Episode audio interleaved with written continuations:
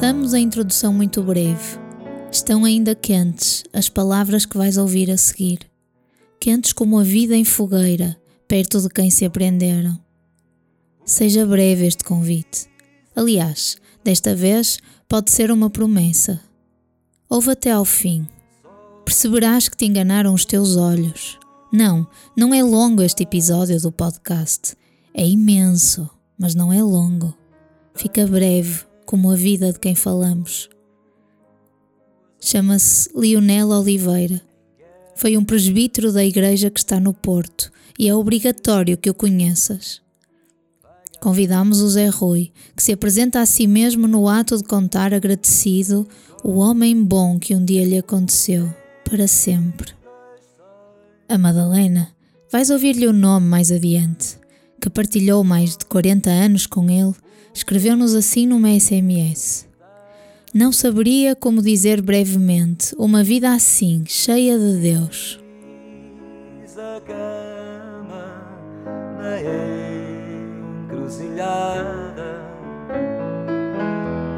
e chamei casa a esse lugar.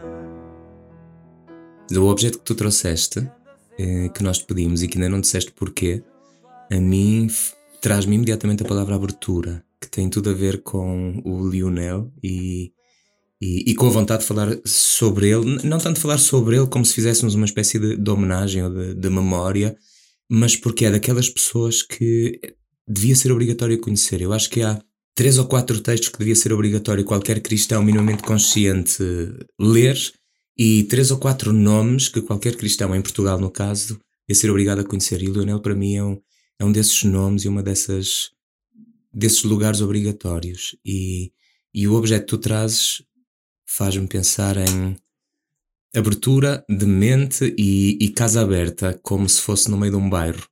Mas depois, ao meio da conversa, tu, okay. tu dirás por, porquê, porquê que trouxeste esse.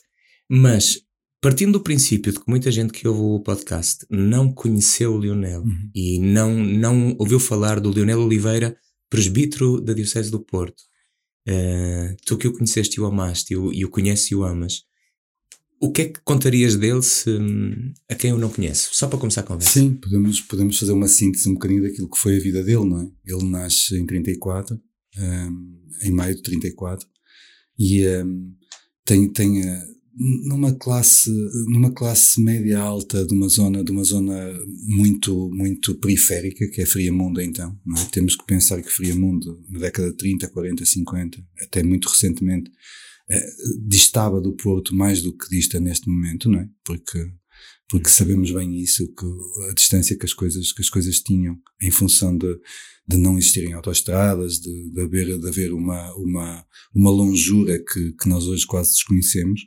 E uh, o Lionel faz, nasce numa família que, que no fundo tem, tem a loja, a principal venda da, da, de Friamundo, e portanto numa família que, que, que vive bem, uh, para a média da, das pessoas na década de 30, 40. E ele contava muitas vezes, o Lionel contava muitas vezes essas histórias da infância dele, que eram histórias de, pouco prováveis, digamos assim, uh, para, para quem tem pais relativamente da mesma idade, percebemos que, que, que, estava um bocadinho fora daquilo que era uhum. a generalidade do, do extrato socioeconómico, digamos assim, do Portugal daquele tempo. E uh, o Linel é o quarto filho, e, e sendo mais novo, foi sempre tratado como mais novo. Uhum. Tinha duas irmãs muito protetoras e um irmão que ele, que ele, que ele amava muito e que morreu muito novo. E, um, e o Lionel uh, faz a sua formação, um miúdo um, muito, muito normal, muito inteligente, começou a falar tarde, dizia ele sempre, ou seja, uh, muito mimado por toda a gente ali na, naquela, naquela, naquele contexto. E a vocação dele surge um bocadinho mais tarde. É uma vocação tardia, eh, particularmente tardia para, para, para o tempo em que era, na medida em que era suposto, ou a generalidade dos presbíteros eh, que, que nós temos até, até muito tarde faziam o, o seminário menor, portanto, faziam todo um caminho um, que, que, era, que era expectável, digamos assim, na, nos processos de então. E o Linel entra muito mais tarde entra, entra já direto, no fundo, para, para, para, para, para, os estudos teológicos, não era a Faculdade de Teologia porque ela não existia no Seminário Maior da, da Diocese, e, e ordena-se ali no final da década de 50. E, uh, e, desculpa, ele já fala disso como uma, falou como uma conversão de dentro já, não, não é? Saiu da escolinha e foi para o seminário, não é? Houve, houve Sim. Eu, eu acho que ele usava a expressão conversão interior, não é? Claramente. E ele, que ele associa muito à, àquele final da adolescência, que ele, hum. que ele dizia ter sido, ter tido a turbulência expectável também no, em qualquer miúdo. E portanto é uma conversão pessoal assim, muito, muito consciente e que, e que passa, ou seja, ele, ele tem a percepção, ele liga muito, não, não sendo, não sendo, nunca foi alguém que, que, que assumiu, digamos assim, e desenvolveu a retórica do, do, do, acontecimento de Fátima, mas uma ida à Fátima marcou profundamente. Ele, lembra, ele lembrava muitas vezes esse, esse, esse acontecimento, ou seja, o facto de ter sido ali exposto a, a, a um momento particular. Não, não, não, não creio que tenha sido um acontecimento isolado nesse processo. Mas, mas intensificou esse processo. Uh, e, e, toda, toda a entrada dele no seminário, sendo ela, sendo ela uh, realizada de um modo atípico, foi também um percurso atípico. Ou seja, o Lionel era, era aquilo que nós, que nós podemos chamar sem, uh, sem, sem excesso de zelo da linguagem, era aquilo que era um seminarista muito, muito consciente da importância do, do, do dos estudos teológicos e, uh, e, e, muito devotado, uh, não, apenas, não apenas por interesse, mas também por uma curiosidade que, que, tinha a ver com a abertura que se assistia no mundo e que era pequena. Estamos a falar em processos anteriores ao, ao Segundo Concílio do Vaticano, mas ainda assim ele estava muito atento e desde o início ele revela uma, uma necessidade muito grande de acontecer, de conhecer sobretudo aquilo que se passava na igreja em França. Exato. exato. Que, é, que, que, o liga de um modo muito, muito, muito profundo à teologia uh, francesa do, da primeira metade do século XX. Né? E são, são nomes incontornáveis, como nós sabemos, que conduzem de facto à, à abertura da igreja com, com o segundo concílio do Vaticano e é, não é não é não é irrelevante dizer que se a memória não me falha é, na, é naqueles naquele naquela década de eventualmente 50 que, que o Roncalli que vem a ser o, o João 23 anúncio em Paris uhum. né? depois acho que passa por Istambul antes de antes de, de de, de, de ser uh, chamado ao, ao, Colégio dos Cardeais. E, eh, e, e, nesse sentido, o Lionel, por exemplo, é, é responsável pela, pela, por exemplo, pela, por trazer para, para a biblioteca da, do Seminário Maior uh, uma série de revistas, então contemporâneas, que falavam desta, deste movimento, deste, deste, deste espanto que surgia na teologia francesa e que, e que, e que em Portugal uh, vivíamos aquilo que acho que não, não é errado falar num marasmo, não é? Numa espécie de, de, de autocomprazimento naquilo que se sabia, numa, numa formação muito escolástica, digamos assim. E, e, e isso é, é, evidente nele. E um, ele passa por aquele momento de transição do exílio do, do, do Dom António Ferreira Gomes, uhum. né? e, um, e curiosamente a, a primeira parte da vida dele pastoral uh, é, é, é, precisamente naquele, naquele momento em que, em que Dom Florentino é administrador apostólico da Diocese. E, uh, e para além daquele, daquela primeira fase em que ele está ali por Santo Ildefonso, ele é chamado a criar uma paróquia uh, nos arredores da, da cidade do Porto, no fundo, numa espécie de arrabaldes muito, uhum. muito atípicos da cidade, que é o Padrão da Légua. Uma encruzilhada, Uma encruzilhada é? completa, ainda hoje é uma encruzilhada. Uh, é, é, daquelas, o Padrão da Légua eu vivi lá. Uhum. Uh, e é a razão pela qual me liga ao Lionel é o Padrão da Légua. Uhum. e eu, eu explicarei já porquê. E, e, mas naquela altura, como ainda hoje, é uma, é uma terra, digamos assim, que não é freguesia, repare, é uma paróquia que está entre Custóias, uh, Lessa do Balio e, uh, e Senhora da Hora. Um, chamavam-lhe o ladrão da légua, porque roubou uh, uma parte de cada paróquia para criar ali uma paróquia. Sim. E, e era um sítio, era verdadeiramente uma encruzilhada. Um, e, um, e, e, engraçado porque vinha para aqui e não sei se reparaste, Rui, eu vinha ouvir Jorge Palma. Não, e, não. Vinha ouvir Jorge Palma e, e assim, eu vinha ouvir o Só, uh, que, é, que é uma espécie de. Ele e o piano. De pequeno milagre, assim. Que maravilha. De sim. 91, se a memória não que falha. Que maravilha. E, e lá estava numa das letras, precisamente da, da, da música que dá nome ao álbum Só. Uh, em que ele diz: Fiz a cama na encruzilhada e chamei uhum. casa a esse lugar. E, uh, e, e, foi exatamente isso que se passou com o Lionel. Ele chega lá, não tem absolutamente estrutura nenhuma, não tem igreja, não tem nada, traz essa, essa curiosidade ativa e, e, e contacto já com, com experiências pastorais, eu diria disruptivas em relação àquilo que é, que é o, o, a prática da altura. Até base, de hoje, né? Até de hoje. Até de hoje, mas, claro, mas, claramente, claramente. Sim, uh, sim, mas na, na, altura ainda há uma, uma distância muito mais claro. alienígena quase, não é? E então ele, ele, ele claramente percebe com, com inteligência. Ele tinha aquilo que era uma inteligência uh, muito, muito atípica para, para, para aquilo que nós consideramos uma, uma, uma, uma inteligência, por exemplo, operativa no âmbito, por exemplo, da reflexão teológica. Né? Ele, ele adicionava uma, uma intuição, uma criatividade que vem desde cedo e que, que é absolutamente evidente nesse período do Padrão da em que ele começa com, ele começa basicamente com estruturas uh, muito muito frágeis do ponto de vista uh, do ponto de vista arquitetónico, não é? A igreja é um barracão, tudo é tudo são barracos e barracões. Uh, e de, de, uma zona muito muito proletária, com muitas fábricas e uma zona de passagem, como dizíamos, encruzilhada em sentido absolutamente. Uhum.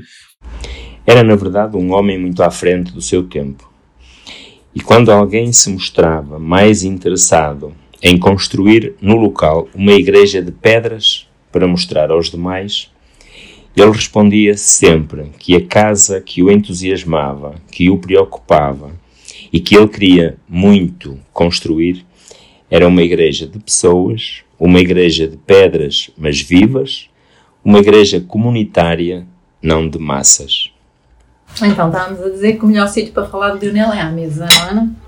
Era à mesa e entre os irmãos que ele se sentia feliz. Felicíssimo. Para além das pessoas que viviam ali, que não tinham absolutamente consciência do lugar. Portanto, não, não é o centro da Senhora da Hora, não é o centro de Lessa do Balia. Aquilo é uma, é uma, é uma zona que ainda hoje, passado tantos anos, eh, continua com uma certa crise, digamos assim, de identidade de lugar. E isso é, é essencial e, e, percebemos o quanto isso é importante para o Lionel, para, para, para, para a criatividade com que ele desenvolve todo, todo um projeto pastoral. E depois tinha uma coisa absolutamente extraordinária que, que, que logo nesse momento se torna evidente. É, é, é, a ideia de que ele não quer ser uh, o, o padre faz tudo e sabe tudo. Ele chama pessoas, ele convoca gente de todos os estratos sociais e económicos, ele, ele, ele arrisca viver em condições uh, muito, muito pouco expectáveis para, para um padre, para um pároco da altura. O Padre Lionel teve um impacto muito grande no padrão da légua, pela proximidade que mantinha com as pessoas, pelo envolvimento e preocupação que sempre teve com as crianças, com os pobres e os desamparados. Logo que ele tivesse conhecimento de alguma pessoa a viver na miséria, pedia sempre alguém que o acompanhasse lá, aqui ou ali, porque tivera conhecimento que alguém lá vivia em condições degradantes e ele queria ajudar no que pudesse. Enquanto não encontrasse melhor alternativa, recebia sempre o pobre na sua casa e se tivesse de fazer escolhas, a opção era sempre pelo mais pobre e mais desfavorecido. Mereceu naturalmente por tudo isso e por conduzir uma, uma, uma vespa, qualquer coisa assim do género, o, uh, o epíteto de Padre Vermelho, não é? Imediatamente claro. ele foi associado a, a, a, a essa dimensão política, uh, quando ela, no fundo, não, teve, se calhar, a importância que se lhe dá hoje. é? No fundo, ele é simplesmente um cristão com, com imensas preocupações sociais e que não abdica da dimensão política como uma dimensão estrutural da sua atividade pastoral. É só isso. E isso implicaria, naturalmente, não ser condescendente com, com determinadas realidades, implicava, implicava assumir, ou seja, levar até a, consequências mais, mais profundas, ou até às últimas consequências, aquilo que é fundamentalmente uh, aquilo que o Evangelho lhe pede que seja uh, no mundo que lhe foi dado. E uma coisa que eu achei maravilhosa saber em relação ao facto de ele ser consequente é ele fazer questão de viver com o ordenado mínimo sempre. Hum. Sempre. Porque se havia alguém no país que tinha que viver com um rendimento assim, ele não podia Isso. existir de outra forma. É E por incrível. outro lado, nunca se preocupou com dinheiro. Uhum. Nunca se preocupou com dinheiro. E ele aí assume um projeto pastoral absolutamente incrível. Ainda hoje mereceria ser, ser objeto de estudo mais profundo, porque aquilo que dizias é, é ainda hoje de uma novidade tremenda, talvez até mais do que nunca. Neste desenraizamento do lugar que nós vivemos, nós estamos num momento de ilusão absoluta do ponto de vista daquilo que é a territorialidade da paróquia, dos lugares, a referencialidade que as pessoas estabelecem em relação a quase tudo e também ao seu lugar enquanto enquanto enquanto uh, dimensão de vida espiritual ou, ou vivência sociológica religiosa o que quer que seja. E, e esse período foi um período de grandes descobertas. É ali que ele que ele, que ele cria basicamente uma espécie de de, de, de discipulado na, na linha da imitação de Cristo exatamente. Eh, junta ali um conjunto de pessoas muito muito interessadas naquilo que está a acontecer. Vem gente de fora Claro. né? Começa a, a haver relações, ele próprio vai a Paris várias vezes. Ele visita contextos pastorais eh, disruptivos eh, em Paris, muito ligados ao mundo proletário, ao operariado. E, eh, e naturalmente isto vai, isto, isto, isto tem tudo, não é? Para, para correr um bocadinho mal. Pois, Eh, era o que eu ia perguntar, se isso traz-lhe problemas. ah, traz problemas imediatamente, não é? Todo o tipo de problemas, todo o tipo de pequenas difamações, como podem imaginar, todo tipo de pequenos atritos, digamos assim, Pequenas com- difamações por grandes ciumeiras. também, Né? também, e não só, por outras coisas que eram uh, laterais. é? O Lionel falava muito disso, porque uh, as memórias históricas são sempre complexas e, e, e difíceis, não é? Mas, mas o regresso do Dom António é? Uh, reivindica uh, naturalmente aquela purga expectável uh, do período que esteve fora. Era um homem mais reacionário do que nós achamos que era, é? E uh, basicamente há albos a bater. uh, uh, e, e- e todos aqueles que eram conotados como florentinistas são, são atacados, é? E o Lionel está entre eles, é absolutamente evidente, é? É absolutamente evidente uma, um- o desconforto que o António Ferreira Gomes tem com, com, com tudo aquilo que se passava durante, durante, que se passou durante o seu exílio e que se passava naquele momento e, portanto, o que vai acontecer a seguir, eh, muito pouco estudado, porque às vezes temos medo de ferir suscetibilidades, não é?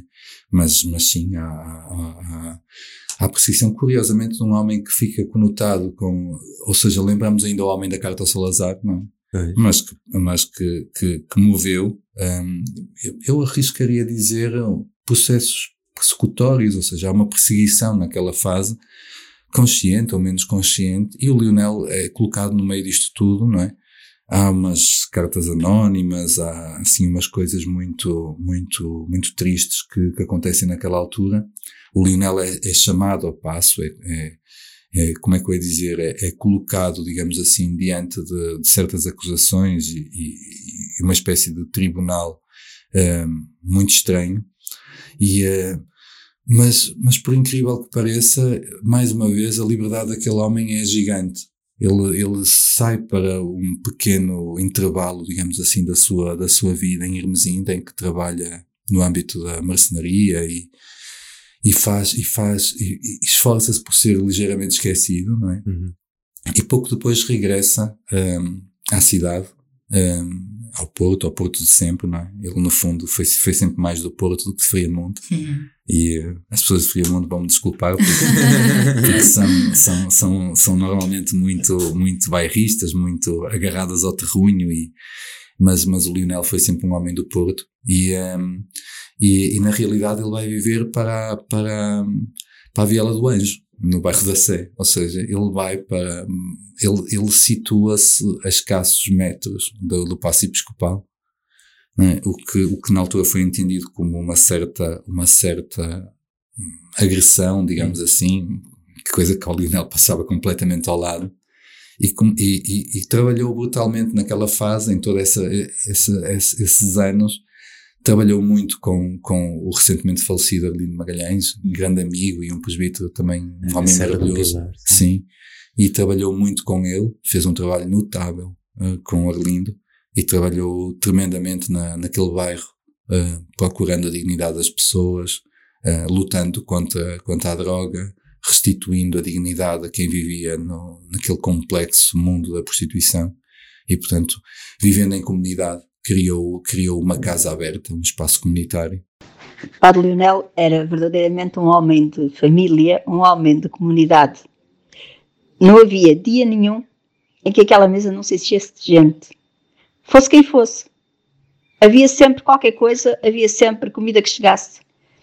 Uh, pobre, muito pobre mesmo, com imensas dificuldades, mas a mesa estava sempre aberta a todos. Era uma coisa absolutamente impressionante.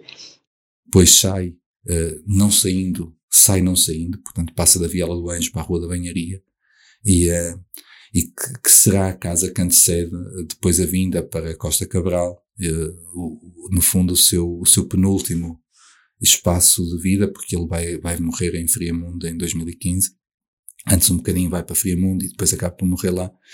E, mas é assim, mas o Lionel, antes disso, à volta de 95, uh, o, o Bispo do Porto, na altura o, o Dom Júlio, uh, Tabares Rebimbas, no meio para, para, o centro catecumenal e para a capelania, primeiro para a capelania de, de Fradelos, uhum. e depois para, confia-lhe o centro catecumenal da Diocese do Porto, que é uma experiência muito marcante na, na vida dele, é uma, uma última grande etapa uh, de vida pastoral a quem a que ele dedica toda, toda a sabedoria, de certo modo acumulada durante os anos, toda a experiência pastoral, com, com aquela benignidade de, de quem envelhece muito bem, não é? É isso. Que é, é tão isso, difícil, é, é tão isso. difícil e nunca conheci alguém que envelhecesse como o Lionel envelheceu. Um, e, uh, e, nesse aspecto uh, foi o tempo que eu partilhei mais com ele. Uh, foi desde o final da década de 90.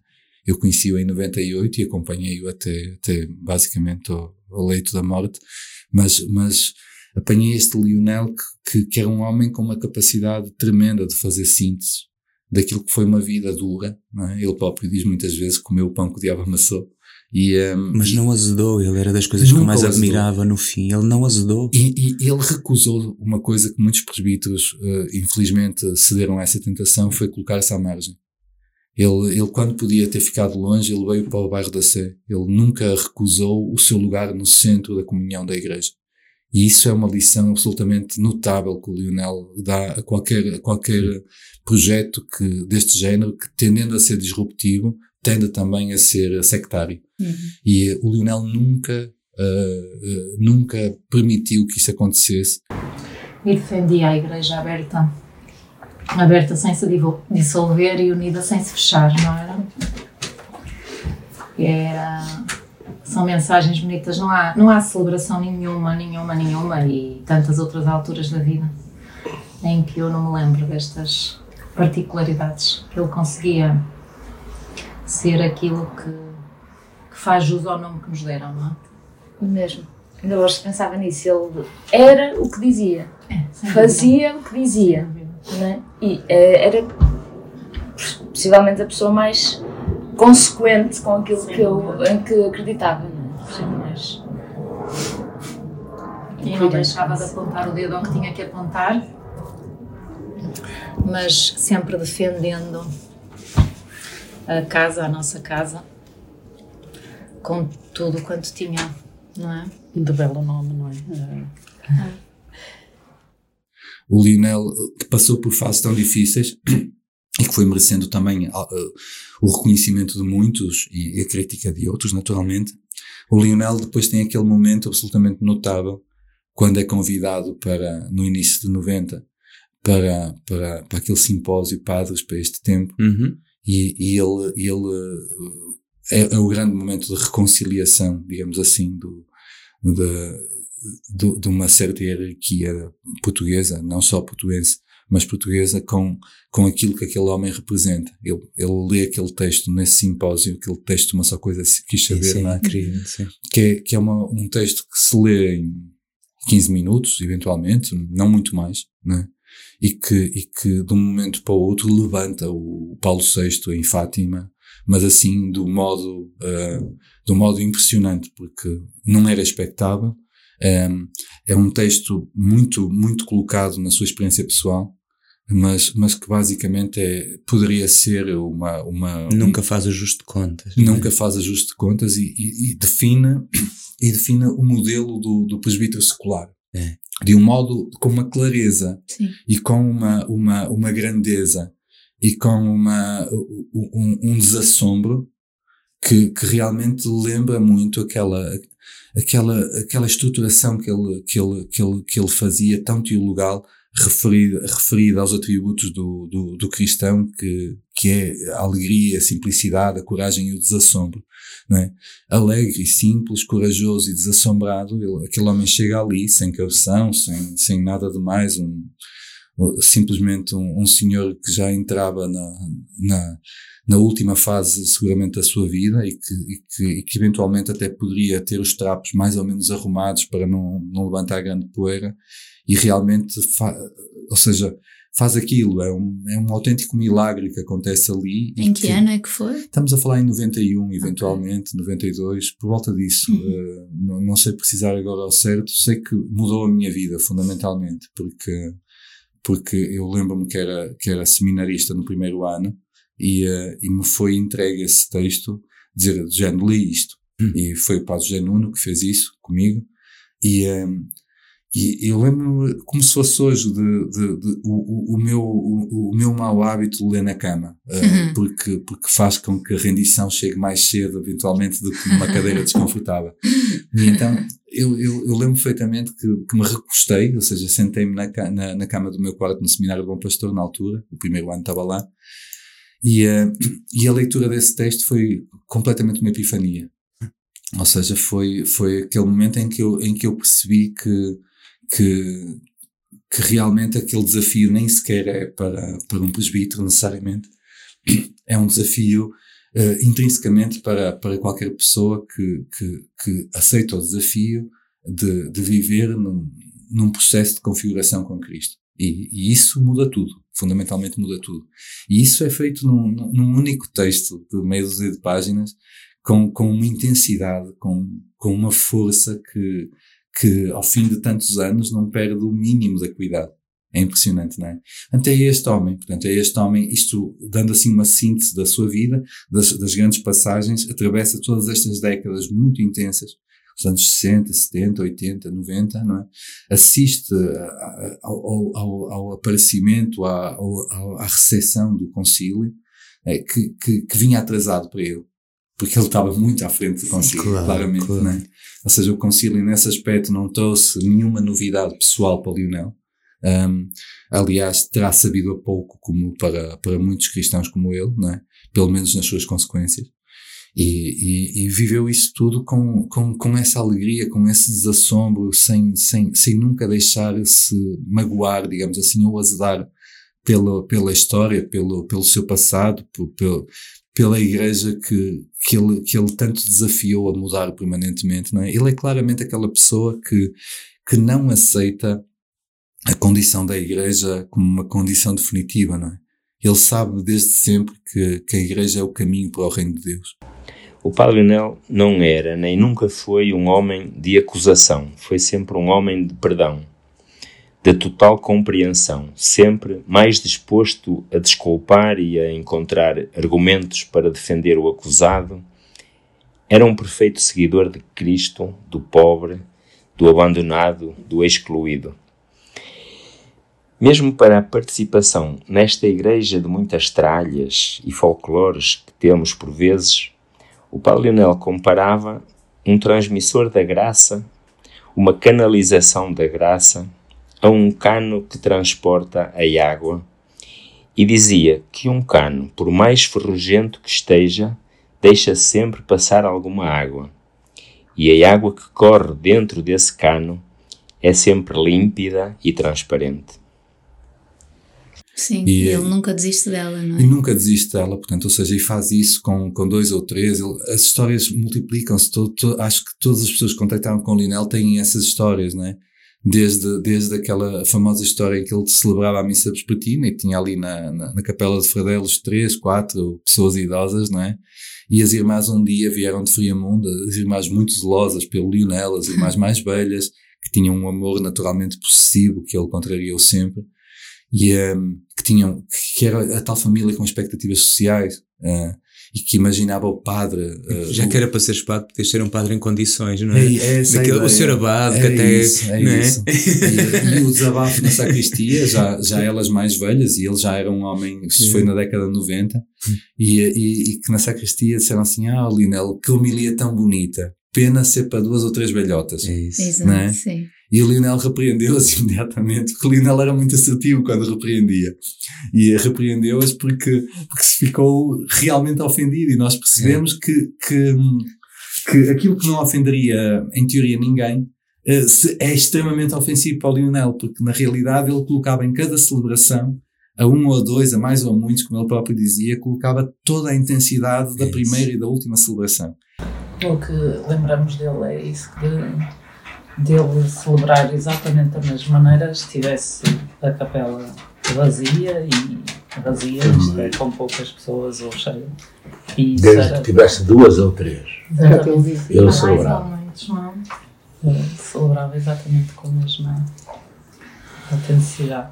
Antes ele, ele, ele, ele intrigava, até liturgicamente, não apenas, mas também, eh, ele intrigava ali tudo, ou seja, a qualidade do, do, do trabalho dele passava pelas traduções, passava pela revisão de todos os textos, passava pela improvisação con- constante. Não havia duas celebrações exatamente iguais, porque, porque ele tinha uma relação de alguma, de alguma independência criativa com, com, com, com o missal. E nesse aspecto, mais uma vez, é, é, é um homem diferente de tudo. Tudo era escrito, tudo era, era revisto, tudo era traduzido. Ele, ele, ele retraduzia permanentemente os textos, eh, os bíblicos inclusive, eh, em função da, daquilo que ele chamava a graça atual. Aquela ideia de Exatamente. que de um ano para o outro a tradução pode, pode surgir diferente porque o mundo é diferente, porque, como ele dizia também muitas vezes, lê-se a Bíblia com, com o jornal ao lado, não é? Ou seja, porque a O graça... De preferência. Sim, eh, no claro, caso dele, não era uma sim. imagem de Marco, o Le Monde. O Le Monde era uma das marcas, mas como, como as, as grandes revistas católicas francesas que, Exatamente. que ele colecionava avidamente. Uhum. Ele era assim um bibliófilo um bocadinho. um- ele próprio admitia que, que o seu, o seu, eh, a sua eh, dificuldade em resistir, digamos assim, a- aos livros e, e não no sentido do objeto, mas da novidade que o conteúdo representa. Portanto, daí ele ter juntado uma biblioteca absolutamente extraordinária, eh, fundamentalmente francófona, naturalmente, numa, numa altura em que nem sequer era expectável em Portugal serem lidos aquele tipo de livros ou aquele tipo de conteúdos. não é? Assim, das, das imagens mais presentes que tenho do Lionel é dele comprar imensos jornais e o Le Monde, que eu ficava aquele jornal enorme a abrir na mesa quando um, o Expresso, claro, os jornais portugueses, mas um, e por isso nós à sexta-feira e à sexta-feira E costumávamos revistas que ele depois revista. oferecia. Sim. De história, de ciências. Sim, e eu lembro-me, ele ofereceu-me sempre a revista de ciência que ele comprava e ele gostava de se atualizar em, em diversas áreas e, e ele depois acabava a oferecer-me sempre a revista de ciências e de, ah, mas tanto que eu e os meus irmãos na altura era à sexta-feira à noite mas de facto não dispensávamos ir lá jantar porque era era não só um momento de... Era casa. Sim, é isso. Era, tínhamos, não é? Era... Era uma alegria termos sempre à espera de- do- da hora da sexta-feira para. Sim, sim, era, tornou-se um ritual e, e era muito, por todos os aspectos, acho que também responde, não sei como dizer, mas, mas respondeu a muitas coisas, acho que nós também procurávamos, acho, na altura, não só uh, esta relação de proximidade, pareceu-nos claramente um padre fora do seu tempo, porque para além do que a Rita dizia, da, da, da, coerência da vida dele que se via uh, nisto, o facto de, pronto, de, de, ser pobre e de ser próximo e de Uh, mas com a mão, como ele dizia, com as mãos e com os pés no seu tempo e, e sempre muito uh, pronto, muito informado, mas, mas também também via também via Deus no, em Dostoevsky, uhum. no Fernando Pessoa, no uhum. Bergman. Bergman, uhum. nós chegamos a ver filmes do, do Bergman com ele à noite. Fellini, de lá, Roma. Sim, uh, e portanto, um homem muito, como ele dizia, com as mãos nas coisas e os pés, e os pés na terra. E, e claro que eram sempre polémicas as discussões à mesa, não se fala de futebol, nem de política. Nem de política. é, porque, porque era assim muito, muito real. É, e, e, depois, quando, quando chega a parte já do, do centro catecumenal, a Capela de Fradelos, tudo isso, a sensação que me dá é que já chega um homem com o néctar todo. É isso. Que, que é, está na última grande etapa da sua vida, que é não, não uma questão de etapa humana, mas etapa pastoral. Sim. Mas já a gente lê as coisas desse tempo e há um néctar, há uma. Tudo, tudo chegou à essência. Assim. Exatamente. E uma percepção da realidade. Paradigma disso é uma, uma, uma famosa reunião na qual eu não estive, mas uma famosa reunião em que, em que o Bispo do Porto se reúne com, com alguns párocos da cidade, os vigários gerais, etc., para definir o âmbito, o alcance, digamos assim, de, de, de um centro catecumenal. E, um, e, e, e, entre outras coisas, discussões relativamente práticas sobre, sobre o tempo, o tempo, digamos assim, do catecumenado, se deveria ser mais extenso, mais intenso, como é que as coisas funcionariam. E o Lionel defendia que que um ano, em condições normais, seria o tempo da iniciação de um, de um cristão.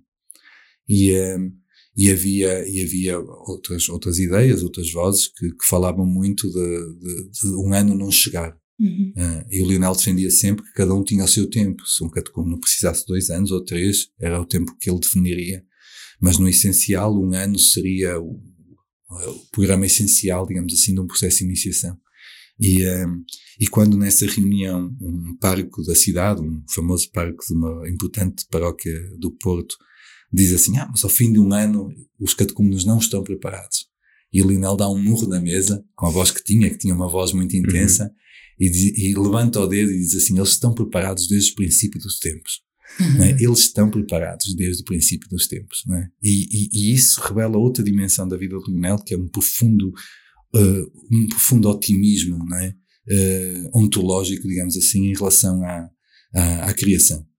É? Ele tinha mesmo a sensação de que, de que, o, que o mais importante cada um transportava consigo e que a intensificação do itinerário catecumenal seria um processo que, que não se fechava ali, daí depois o trabalho dos neófitos e todo o trabalho de formação que viria depois, mas que não era o, o, o trabalho catecumenal uh, intrínseco trabalho, uhum. é, grandes descobertas, eh, conversão e, uh, e, e o acolhimento em atitude teologal de, daquilo que é o essencial, digamos assim, para, para, dizer, para responder afirmativamente ao, ao projeto uhum. de Deus. E nesse aspecto, mais uma vez, essa confiança profunda uh, na, no homem e na, e na, na humanidade e, e, e, na, e, na, na história da salvação. É. Uma das coisas que me tocava nele é, é, por exemplo, desde a experiência já do Padrão da Légua, né, em que ele vai, que era sendo encruzilhada, mas era uma encruzilhada muito rural, entre o operário e o rural, e, e ele nunca se ter deixado cair na, na bonomia possível ali, que era a ser um padrezinho bom, boa gente, um bom com boa gente e tal. E ao longo de toda a vida, depois, o nunca cair na tentação de infantilizar as pessoas. Sim. Ou de, de, as tratar como gente incapaz porque não têm estudos ou porque são muito simples, seja no contexto rural, seja no contexto marginal, como era a, a banharia ou a Rua do Anjo. Não não partir do princípio que as pessoas não são capazes. E por isso mesmo na linguagem que usava, no imaginário que, que com que contagiava as pessoas, no sentido da evangelização, evidentemente elas, elas estão a ser puxadas a mais com ele. Sim. Ele não faz cedências. É isso. Ele aí não é faz isso. cedências. A coisa que mais marcou no, no Lionel foi o acolhimento que ele, com que ele me recepcionou. A primeira vez que eu tive contacto com ele, eu nunca mais esqueço isso e, e até me arrepio disso. Ele, sem, sem eu ter estatuto nenhum, sou uma pessoa normalíssima, não tenho estudos, não tenho nada de especial, mas ele acolheu-me como se eu fosse o mais catedrático do mundo. Eu senti-me ali a pessoa, sei lá, mais, levou-me ao expoente máximo, considerou-me, considerei-me ali o, o mais humano que possa, que possa ser. E foi isso que eu tirei mais do, do Lionel em tudo que ele fazia, em tudo que ele dizia, em tudo que ele vivenciava. Foi isso que eu mais aprendi com ele, foi, foi essa parte. E, e ele coloca ele, ele, ele coloca toda a exigência do seu trabalho e toda a exigência daquilo que, que, é, que é a sua linguagem, a sua visão do mundo, não é? Ou seja, ele coloca em, em todo tipo de contexto. É ele não abranda, ele, ele, nós tivemos, nós tivemos no centro catecumenal centenas de catecúmenos, naturalmente, e tivemos pessoas, pessoas com doutoramentos, tivemos pessoas analfabetas, tivemos, tivemos mesmo uh, pessoas com, com, com, com, com quadros deficitários, ou seja, com, tivemos pessoas com trissomia 21, tivemos vários, vários, vários tipos de pessoas. E uh, o que é que acontece? Acontece que o Lionel tinha sempre esta convicção profunda que, que como tu disseste e bem, nunca infantilizar, nunca menorizar, e portanto quem não chega lá uh, pelo seu próprio caminho, chega pela osmose. Uhum. Ou seja, chega pela comunidade, chega pelo Isso. amor, chega pelo, por um, com, e, e, essa convicção profunda, que nos falta tantas vezes até na educação, por exemplo, um, essa convicção profunda de que, de que tudo é graça, não é? Que ele dizia sim, isso permanentemente quadro. É isso, é, é isso. É um clássico, era um E ele clássicos. recitava, recitava, sim, sim, sim, Ele, tem, ele tem meia dúzia de grandes obras literárias que ele, ele era um, um leitor eh, profundamente avisado, ele leu, leu, fundamentalmente tudo que havia para ler, não apenas de, de, de ficção, mas até poesia, portanto uhum. ele tinha uma consciência muito, muito profunda, é um homem de cultura, né? mas ele, ele guardava sempre meia dúzia de livros que claramente foram os alicerces, digamos assim, no diálogo com o mundo, com a cultura, que eram os alicerces da. E o, o Diário de um Parque da Aldeia, do Bernanos, é um, é um deles. Né? E ele, ele, ele usava esta, esta expressão mesmo nos momentos mais, mais, mais tristes, mais dramáticos, mais incompreendidos. Né? Ele, a ideia de que tudo é graça não é? está muito a par com aquela, com aquela expressão do Padre Lebré, que ele cita também várias vezes, que na igreja é preciso estar preparado para sofrer perseguição até da parte dos santos. Ah, e portanto sim. ele estava preparadíssimo para isso, era um homem, aquele coração estava altamente musculado no, na alegria do Evangelho e no, e, e, no amor uh, uh, teologal e incondicional. Não é? e, e isso torna, torna um, ser humano eu diria absolutamente raro, porque, porque, porque virtudes toda a gente tem, os seus defeitos também, e o Lionel também os tinha, naturalmente, como qualquer um de nós. Mas no caso dele não se fala exatamente de virtude, né? é, é, uhum. é, é, é, a pessoa que eu, que eu considero, e, e, até tenho trabalhado muito nessas áreas, mas que eu considero que, que, que seria um belíssimo exemplo de santidade para o nosso mundo. Né? Seria se a Igreja tivesse coragem de de, de não estar tão presa a, a paradigmas obsoletos, às vezes, no, no, no, que, no que diz respeito à santidade, não é? E se tivesse a capacidade de perceber que, que isto passa pela, pela, pela por, por, este contágio, por este, por este querigma que, que o Evangelho necessita, não é? O Lionel era claramente um homem candidato, digamos assim, a integrar aquilo que nós chamamos um cânon, que, que, da maneira como é, nem faz falta ao Lionel, nem o Lionel faz falta nele, portanto a vantagem é disto é que tudo é graça, não é, não é preciso para nada, mas assim, mas sim, é, é, o homem que eu conhecia, é, é a pessoa que eu conheci mais próxima daquilo que nós definimos em termos, em termos, em termos profundos como, como experiência de santidade. Uhum. Não, sem dúvida nenhuma. Sim, se o paradigma não fosse o extraordinário, mas fosse a encarnação. Exatamente. É, verdadeiramente. Sim. É, é. A tua experiência com ele, que foi tão próxima, a questão que que, que me é muito, evidentemente, tocante, mas acho que é uma questão eclesial mesmo. Como é que ele conseguiu ser tão não clérigo, não clericalizado, eh, nem o clericalismo do, dos padres, é? nem o amadorismo dos leigos, né? que, ele, que ele falava muito. Como é que se chegou aí? Como é que ele amadureceu isto? Eu não tenho bem essa E construção, noção, é? sobretudo construção. É, é muito difícil percebermos porquê, porque, porque na realidade parece alguma coisa muito intrínseca ao seu comportamento humano, não é? Porque não era isso que era ensinado. Não. Toda a experiência conduziria ao outro lado. Uh, e uh, isso, isso nasce provavelmente da estrutura pessoal dele, mas do, do, seu processo de conversão e do seu processo pastoral. Uh, terão acontecido ali coisas no, no âmago do, do coração do, do, do Lionel que, que, que, fizeram com que para ele fosse tão evidente aquilo que para, para tantos é tão obscuro, não é?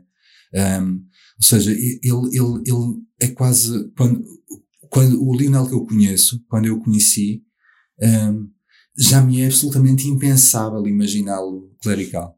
Um, a, a, consciência que ele tem da comunidade, a consciência que ele tem do lugar do presbítero no mundo, obrigar-nos a repensar todo o processo de formação do clero, todo o que nós consideramos como pastoral vocacional. Ou seja, fundamentalmente, fundamentalmente seria, teria que ser disruptivo porque não, não, não vamos lá por, eh, por panos quentes ou, ou com aquele tipo de adequações cosméticas.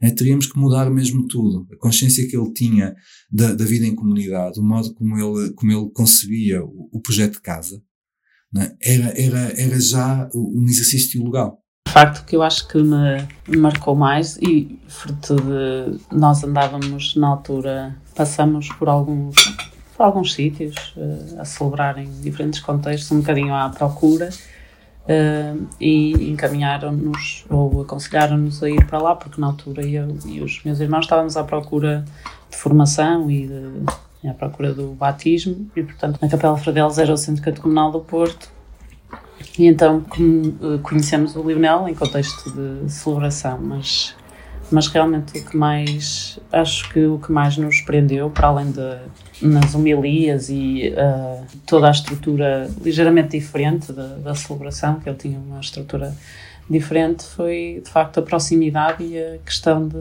fazer mesa ou ágape como ele dizia quer depois da celebração quer depois com o andar dos anos em casa e e portanto ao contrário de tudo o que nós tínhamos experimentado era um padre, embora ele não gostasse que lhe chamassem padre, era, era muito próximo e era mesmo. eram relações de, de família e de proximidade. Ele é um homem teologal. Né? Ele é um homem absolutamente marcado por, por este amor que encarece, pela, pela fé e pela, e pela esperança, que era, que era da, da, das três virtudes, ele é o homem da esperança, claramente, né? ele, e não é à toa que ele pega muito na. É, claro, né? outro, outro amor literário. Outro dele. amor literário, e uh, a esperança, ele é o homem da esperança, de facto. E, uh, e, uh, e que, ele, que, ele, que, ele, que ele assumia com, todo, com toda naturalmente com, com as angústias próprias de, de, de, de, olhar o lugar da esperança no mundo, não é? Mas, mas sempre com, com aquele sorriso que nós reconhecemos nele, que alguém definiu como geocôndico. É?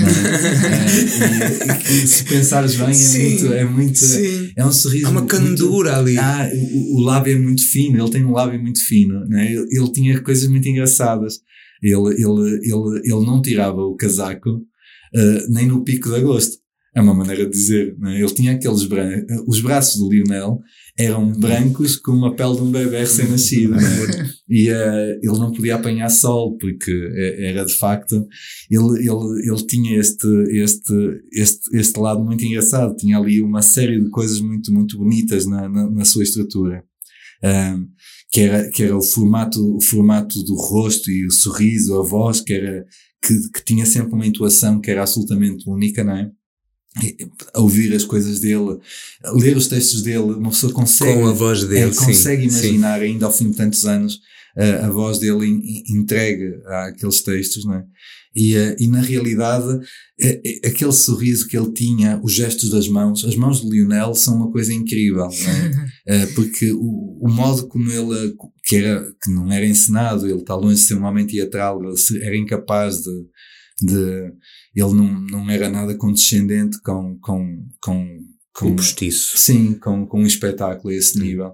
Mas as mãos tinham uma torção própria quando batizavam quando, quando, quando, quando, quando na celebração, nos pequenos gestos da celebração, as mãos dele tinham, tinham uma vida própria. Sim. E, e, eu, eu, às vezes até me distraía, porque nos últimos anos, quando ele foi perdendo lentamente, um, digamos assim, o discernimento mais concreto das coisas, mesmo do ponto de vista litúrgico, né, já era preciso acompanhá-lo muito, abrir-lhe os livros, mostrar-lhe as coisas, ampará-lo, digamos assim, nesse, nesse exercício. E, uh, e, e, eu tinha que estar muito focado nessas coisas porque, porque não podia descuidar-me para ajudá-lo, não é? Na realidade, muitas vezes distraía-me só com as mãos dele. Uh, porque ele, ele, ele nunca perdeu essa, essa, esse, esse modo. Há, há, há, várias fotografias que o apanham, por exemplo, a, a dar a comunhão ou a, ou a batizar alguém e uh, ele faz uma torção nas mãos que, que, que, que é absolutamente impressionante e que, e que, e que, e que tem muito a ver com, com o modo como ele assumia o gesto, não é? Ele, nesse aspecto, também é muito petrino, ou seja, ele é muito de atos e de, e de passos e de gestos, não é? Era um homem que, não apenas da palavra, mas, mas que o seu corpo comunicava de uma maneira muito profunda essa, essa dimensão. Não será à toa que, que muitos dirão, eu, eu, é uma coisa até que eu evito para, para tirar-lhe a carga mais sentimental, mas, mas o bem-estar que ele produzia junto daqueles que, que buscavam a sua companhia. Uhum. E, e, e, acho que qualquer pessoa, daquelas pessoas que foram vivendo permanentemente nas casas que o Lionel teve, do padrão até, até à Rua de Costa Cabral, o, o, que, o que nós sentíamos era uma, uma profunda, para já uma, um cuidado com o outro. Ele tinha aquilo que eu chamava um cuidado clínico, clínico de clinos, de inclinar-se sobre. É uhum. É engraçado isto. Uh, ele, ele tinha esse cuidado, tinha uma atenção, uma atenção que ao mesmo tempo era, era guardava uma, uma, uma ligeira displicência no sentido da liberdade com que o outro partilhava aquilo que sentia o Lionel não forçava, ou seja, não nos questionava sobre o que sentíamos, ou, e, e era natural chegarmos e simplesmente criar-se o ambiente é para, isso, que, é, para que as coisas acontecessem com naturalidade. É? E, e, todas as pessoas que, que, que, passaram por aquela casa, presumo que dirão exatamente o mesmo. Naqueles dias mais cinzentos, naqueles dias mais escuros, naqueles dias em que trazemos o coração num punho, né? o convívio com o Lionel por nada que não fosse esta, esta existência teologal, esta capacidade de, de abertura, este sentido de mesa, né? ali desmoronava de certo modo todas essas defesas, essa, essa, essas relações mais, mais duras com o mundo e, e, e dispunhamos, independentemente da abertura pessoal de cada um, dispunhamos àquilo que é, que é o bem-estar uh, do ágape, o bem-estar da, do, deste, deste, deste amor gratuito, digamos assim, que acontece uh, com, com, com uma generosidade que, que, se não é entendida teologalmente, não pode ser entendida. Portanto, ou seja, é, é fica sem explicação. Fica sem explicação, não é? Uhum. E isso acontecia com, com a generalidade das pessoas. Isso marcava muitos catecúmenos destes primeiros encontros. O sentido do humor também é das coisas que eu ah, recordo com mais carinho. Ele tinha um sentido de humor delicioso. E lembrar-me que passávamos muitos serões, ou depois de jantar, ou em dias de férias, ou, ou domingos, ou íamos lá ver jogos de futebol. Ou, e jogava-se dominó, dominó belga e a sueca. E a sueca. Ele era o indefetível da sueca. e eu lembro-me perfeitamente do Lionel ter a dança do pente. Lembro-me de uma vez eu ser a parceira dele, estarmos a jogar e termos dado um pente, né? ganhámos 4-0 numa partida e o Lionel fez comigo a dança do pente. Andámos pela sala de braço dado a fazer a dança do pente, é muito engraçado. Era um homem com o tempo, nunca olhava para o relógio. Nunca te dizia, e se, e, se não, e, se, e se isto se atrasava, comíamos com ele. Ou seja, prolongava-se para o almoço, ou para o jantar, ou, ou pela noite dentro. É? E isso tem muito a ver, por exemplo, com a história do meu objeto. É? Porque há, há, uma altura em que, em que sim, eu já sabia quem ele era, falava-se dele quase uh, miticamente, falava-se de um homem com, com experiências pastorais muito, muito, muito, muito próprias, muito específicas, muito, muito diferentes. E, uh, e há um momento em que na minha paróquia, que é o Padrão da Légua, me pedem, ou seja, uh, não sei se veio do parco, do, de uma comissão qualquer, a possibilidade de fazer uma sinopse, uma, uma, uma pequena monografia da história do, do padrão. Eventualmente já naquele propósito de, de, de criar alguma referencialidade, uma identidade de lugar que aquilo não tinha. E na verdade foi ele que fundou a paróquia, portanto, ou seja, a primeira claro. pessoa que, que imputava conhecer e entrevistar, digamos assim, era esse senhor chamado Lionel Oliveira. e, e, era preciso saber como chegar lá. Relativamente simples, chama-se anuário é? dos padres católicos. Ah, sim, sim. Antes foi lá, Lionel, disse do Porto, Oliveira, Lionel Oliveira, tem um número de telefone, não é? E liguei para, para, para esse número e atendeu-me a Madalena, uhum. A, uhum. amiga da vida toda, cúmplice nestas coisas todas de, de, deste, ou seja, sem a qual não, não, não existia aquela casa. Não é? Porque, é minha. É, porque assim, porque, porque voltamos à mesma história. Num, é, é um espaço comunitário e no espaço comunitário todos contam. E contam exatamente da mesma maneira. Tanto falar com a Madalena ou falar com o Lionel na casa do Lionel, não era o, seu, o Lionel por ser o, o padre, né? e a Madalena uh, fez questão imediatamente de dizer assim: Olha, o ideal será vir jantar connosco. Ai, que giro. E eu disse assim: Pronto. Eu que não imaginava. Sim, logo numa primeira abordagem. Eu só conhecia, eu, eu só conhecia empregadas ou, ou irmãs de padres uh, que nunca teriam a ousadia claro. de convidar para jantar. Não, é? não têm essa autonomia, têm a subserviência em relação ao irmão ou ao senhor abado. E a Madalena diz-me assim: Olha, o Padre Leonel celebra uh, às, às sete horas da, da noite, ah, depois termina, fica um bocadinho na sacristia a conversar com as pessoas que lá estão, e, e, e nós jantamos por volta das oito, portanto ele depois vem a pé, desce, desce, desce a rua Sada Bandeira e, e, entra ali no bairro da Sé, sobe aquele bocadinho até à Rua da Banharia, nessa altura já viviam na Rua da Banharia, dá-me a morada, não é? E eu vou lá ter, portanto, ou seja, e chego como, como qualquer pessoa que, que tenha esse cuidado, chego antes de Lionel porque, porque vou com o tempo, antes das 8 horas estou lá, o Lionel ainda eventualmente estaria a sair da capela quando eu lá cheguei. E a Helena chama-me imediatamente, a casa era muito engraçada, porque é uma daquelas casas do, do bairro da Sé, muito estreita e muito alta. Sim. Né? Tinha pai quatro pisos, né? sendo que meios pisos.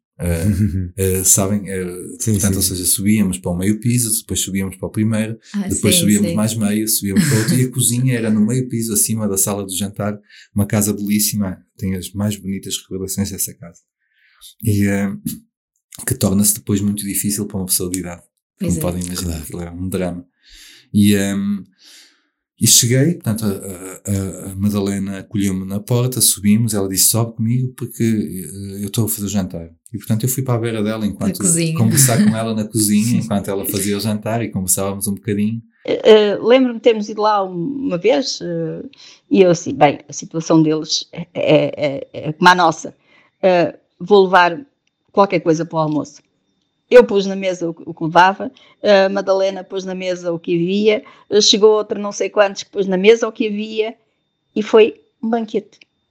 Era, a casa dele era, era isto. Era, era um banquete permanente de gente sempre, sempre a entrar, a sair, a, a, a comer, a partilhar. Era impressionante, impressionante mesmo.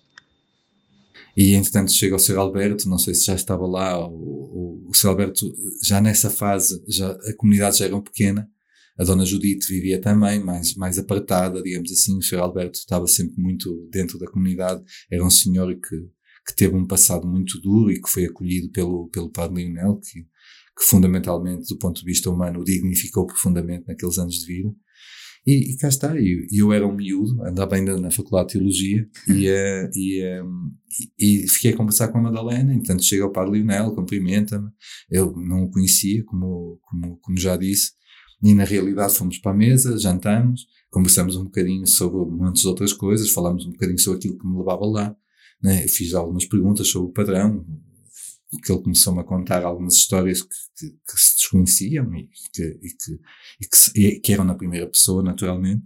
Acaba o jantar, a Helena recolhe as coisas, nós ajudamos naquilo que, é possível, ela vai descansar e continua a falar com o Lionel. E há um momento em que eu olho para o relógio e fico preocupado porque eu, eu, eu, continuava a viver no Padrão da Lego, portanto, antes um bocadinho, até ali a seguir ao Montesburgo já. Não havia transporte. Era, tinha o último autocarro que saía dos Leões, dos Leões não, desculpem, já, já saía da Praça da Liberdade, hum. uh, o autocarro que saía normalmente da Praça dos Leões, o 54 e o 50 vinham depois à, à, à Praça da Liberdade e saíam dali e o último era tipo à uma da manhã. E já era meia-noite e tal, e, e eu disse assim ao Lionel, tenho, para Lionel, né? é, tenho que ir embora porque tenho um autocarro, não sei o que, não sei o que mais. Ele acompanha-me à porta e, uh, e despede-se de mim e diz-me assim, olha, leva a chave de casa. Ah. Meu Deus. leva a chave de casa porque assim quando voltares não tens de tocar a campainha. Que é o pretexto mais parvo para nos dar a chave de casa. Exato. Não é? E, um, ou seja, o Lionel, no primeiro, no primeiro encontro que tivemos, deu uma chave de casa.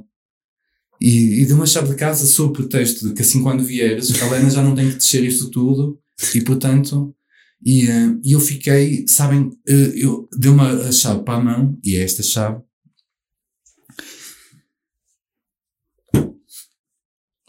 Que é o objeto que trouxeste. Sim, Sim. E, que, e que levei na mão agarrada até casa. A minha mãe estava com, na altura estava, tinha sido amputada e estava com um cancro já numa fase avançada e dormia muito mal, naturalmente, e portanto a noite era incerta e normalmente eu, eu, eu ajudava, uma pequena massagem no corpo dorido ou, ou, alguma medicação que fosse preciso dar. E naturalmente àquela hora encontrei-a acordada, como qualquer mãe que quando veio a pautar. e, eh, e nesse aspecto, a primeira coisa que eu contei foi, foi isto. Pareceu-me na altura um milagre. Né? E, e pareceu-me incondicional. Uh, e, e, logo na vez seguinte que, que, que lá fui, um, já pareceu estranho avisar, a dizer que ia. Uh, mas já cheguei à casa na rua, na, na, na, rua da banharia e já abri a porta com a chave, não é? E, e já subi tranquilamente e, uh, e portanto, à segunda vez tornei-me da casa, não é? Ou melhor, tornei-me da casa da primeira da vez. Primeira. E, e isso é absolutamente incrível, não é? Porque aquilo que dizias da abertura desta, deste, deste acolhimento da, tornou-se absolutamente incondicional, de tal maneira que no ano seguinte, por exemplo, foi um ano muito difícil entre a doença da minha mãe, entre o final da licenciatura, pelo menos do curso, e, e, e o começo do mestrado em filosofia. E havia, eu, eu comecei a dar aulas em Valongo, uh, ou seja, a minha vida estava literalmente de pernas para o ar. E, uh, e como tinha mestrado na Faculdade de Letras, tinha a minha mãe doente, tinha, tinha as aulas em Valongo, tinha que ainda escrever uma tese de licenciatura, porque tudo foi assim muito, muito estranho naquela altura. Recordo-me perfeitamente que o Lionel improvisou lá em casa um quarto para mim. Portanto, uma, uma caminha debaixo de umas escadas, uma coisa muito, muito engraçada que permitia, por exemplo, em dias em que eu saísse mais tarde das Sim. aulas e que não desse jeito de ir a casa e ficar pelo Porto, eu poder ficar a dormir lá em casa. E, portanto, a partir daí eu comecei a, a colaborar diretamente com, com o Centro Catecumenal, né? coisa que cada, cada, cada etapa que passava o Lionel uh, mais confiava, mais, mais, mais autonomia me dava. E, um, ehm, e, e, e, com o tempo uh, integrei naturalmente a comunidade da capela e, e uh, que não foi exatamente simultâneo, portanto foi, foi um processo, foi um processo inerente um ao outro, mas, mas distinto. E, eh, e claro, e, e, basicamente a relação com o Lionel passou a ser, eu diria, quase, dizer semanal é tonto, porque passou a ser mais do que semanal, era quase diária, na medida em que não estávamos juntos todos os dias, mas dia sim, dia não estávamos juntos, uhum. ou seja, eu ia à casa dele permanentemente, ou seja, combinávamos tudo, a estruturação do itinerário catecumenal, trabalhávamos na, em coisas muito, muito simples, de transcrição de textos, traduções, de, de partilha. De, o Lionel era extremamente generoso com a questão dos livros. Ele sentia que um livro que tinha lido já não precisava dele.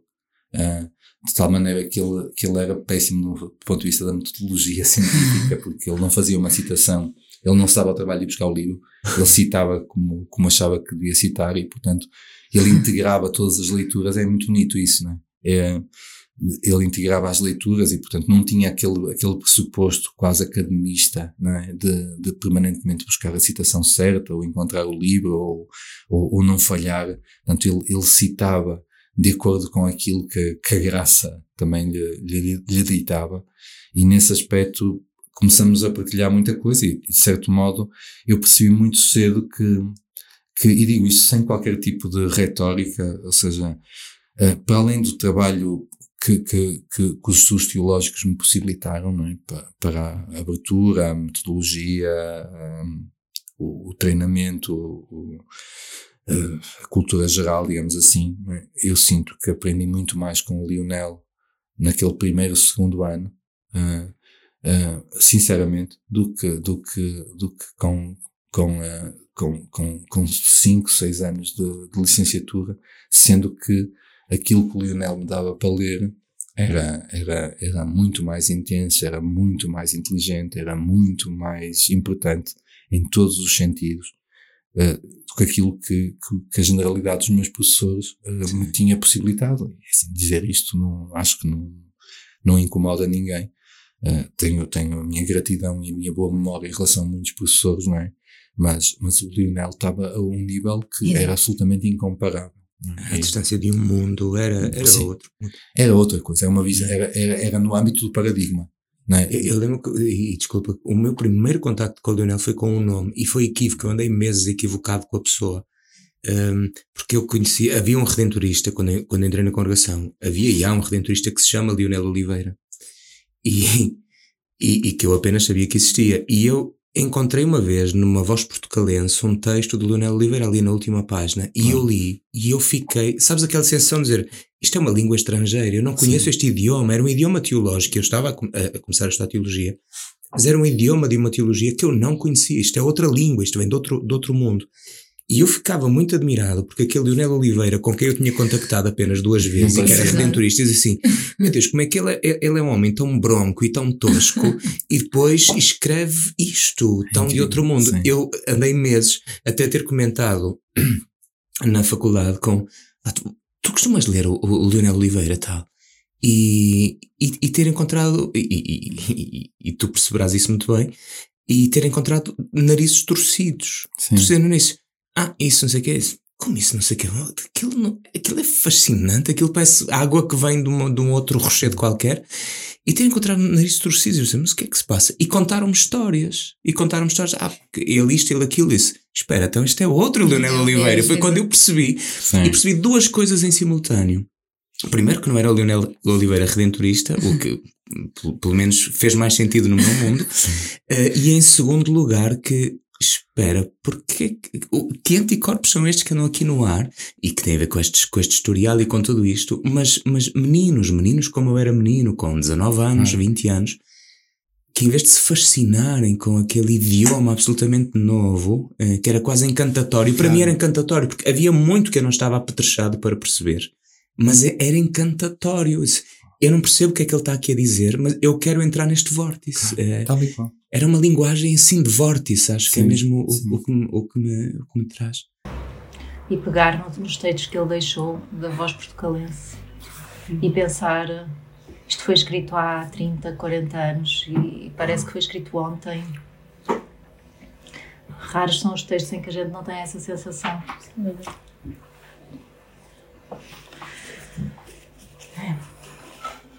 E é incrível, não é? Como é que, como é que está ali. Aliás, estamos a trabalhar na, na edição dos Atos e Atas uhum. há muito tempo, não é? Porque, porque é um trabalho muito grande, razoavelmente difícil e que, e que colide com, com, com cotidianos, com, com as vidas, não é?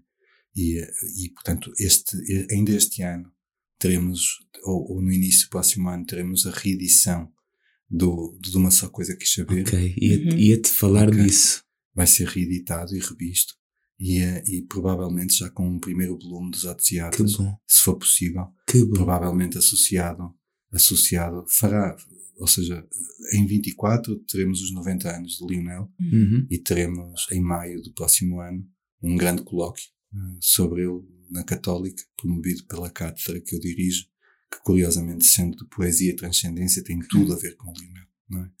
Absolutamente poético e transcendente. E, um, e teremos um, um, bom colóquio. Eu gostava nessa altura, para além da reedição dos Odiatas, que pode acontecer ainda este ano, uh, ter, ter já o primeiro volume de, do, dos Odiatas publicado. Será um, um, documento em dois volumes, são cerca de 600 textos. Uh, uma, uma colaboração de décadas com, com a, não, não totalmente regular, ou melhor, regular sim, mas passou de semanal a quinzenal, pois, pois, pois. em função também da disponibilidade do Lionel. E ali eu estou convencido que, que, se reúne todas as grandes intuições uh, teológicas, eclesiológicas do Lionel. E, portanto, porquê? Porque, porque quando ele escreve 600 textos na voz portugalense, um, eh, há uma promiscuidade muito grande entre, entre conferências que ele fazia, as homilias, uh, textos paralelos, litúrgicos e naturalmente a reflexão dos atos E quando às vezes as pessoas me dizem, ah, e as homilias, era viável, mas assim, as homilias têm exata, ou seja, o conteúdo, Sim. eu diria que o corpus do pensamento de Lionel se resume, pelo que eu percebi, nestes 600 documentos dos atos porque abrange basicamente tudo o que é não só a atualidade destas décadas em que ele, em que ele escreveu, mas, mas fundamentalmente as suas grandes intuições uh, teológicas, eclesiológicas, cristológicas, outras, né? Porque ele também era um homem das ciências humanas, é um homem da cultura, é um homem que, que fala do cinema, que, que, que, conhece a grande literatura, que, que, gosta muito de música e que, e que, e que não o faz uh, estereotipadamente Uh, ou seja, que, que, também nisso ele descobriu os seus caminhos, porque o seminário sempre, sempre, sempre foi muito standard nessas coisas, não é? Basicamente nós tínhamos uma cultura que havia uma espécie de, de bloco, digamos assim, que nos era dado, um pack, não é? Claro, que claro, permitia, claro. permitia brincarmos aos homens cultos, não é? uh, com algumas referências, é? E nesse aspecto, essas referências o Lionel não as tinha, tinha todas as outras que foi descobrindo e que foi partilhando. Um homem que nunca teve a pretensão de escrever um livro, que sempre, sempre, um, que sempre falou de si próprio como um homem de papéis As folhas soltas, né, que atiradas ao vento. Sim, né? ele não, não tinha a capacidade hum. de juntá-las, de, não, não era um homem uh, metódico a esse nível, porque fundamentalmente não era de maneira nenhuma a sua preocupação. Ele também nunca falava com a pretensão da, da, última palavra de nada, não é? De nada, sim. Isso não era, vou aqui, vou, vou aqui, Fazer aqui um... publicar a última palavra sim. sobre este assunto. Sim. É. sim. porque ele claramente não acreditava em últimas palavras. Se nível, continuava não, constantemente nível, até a claro, traduzir. Continuava a fazer sempre isso. Havia sempre uma atualização. Tal e qual. É? Ele, que... tinha, ele tinha sempre aquela, aquela ideia de que, de que, de que era tenebroso o, uh, o paradigma em que, em que, em que colocava-nos silenciosa e subservientemente numa igreja a ouvir aquele que sabe tudo. É? Exato. Uhum. Ele a esse tipo de pessoa chamava, a esse tipo de presbítero chamava o palhaço de Deus, o padre uhum. faz tudo. Uhum. Né? E era uma coisa que o, que o Lionel, o Lionel adorava ser interrompido numa homilia, por exemplo. Ninguém me interrompia claro.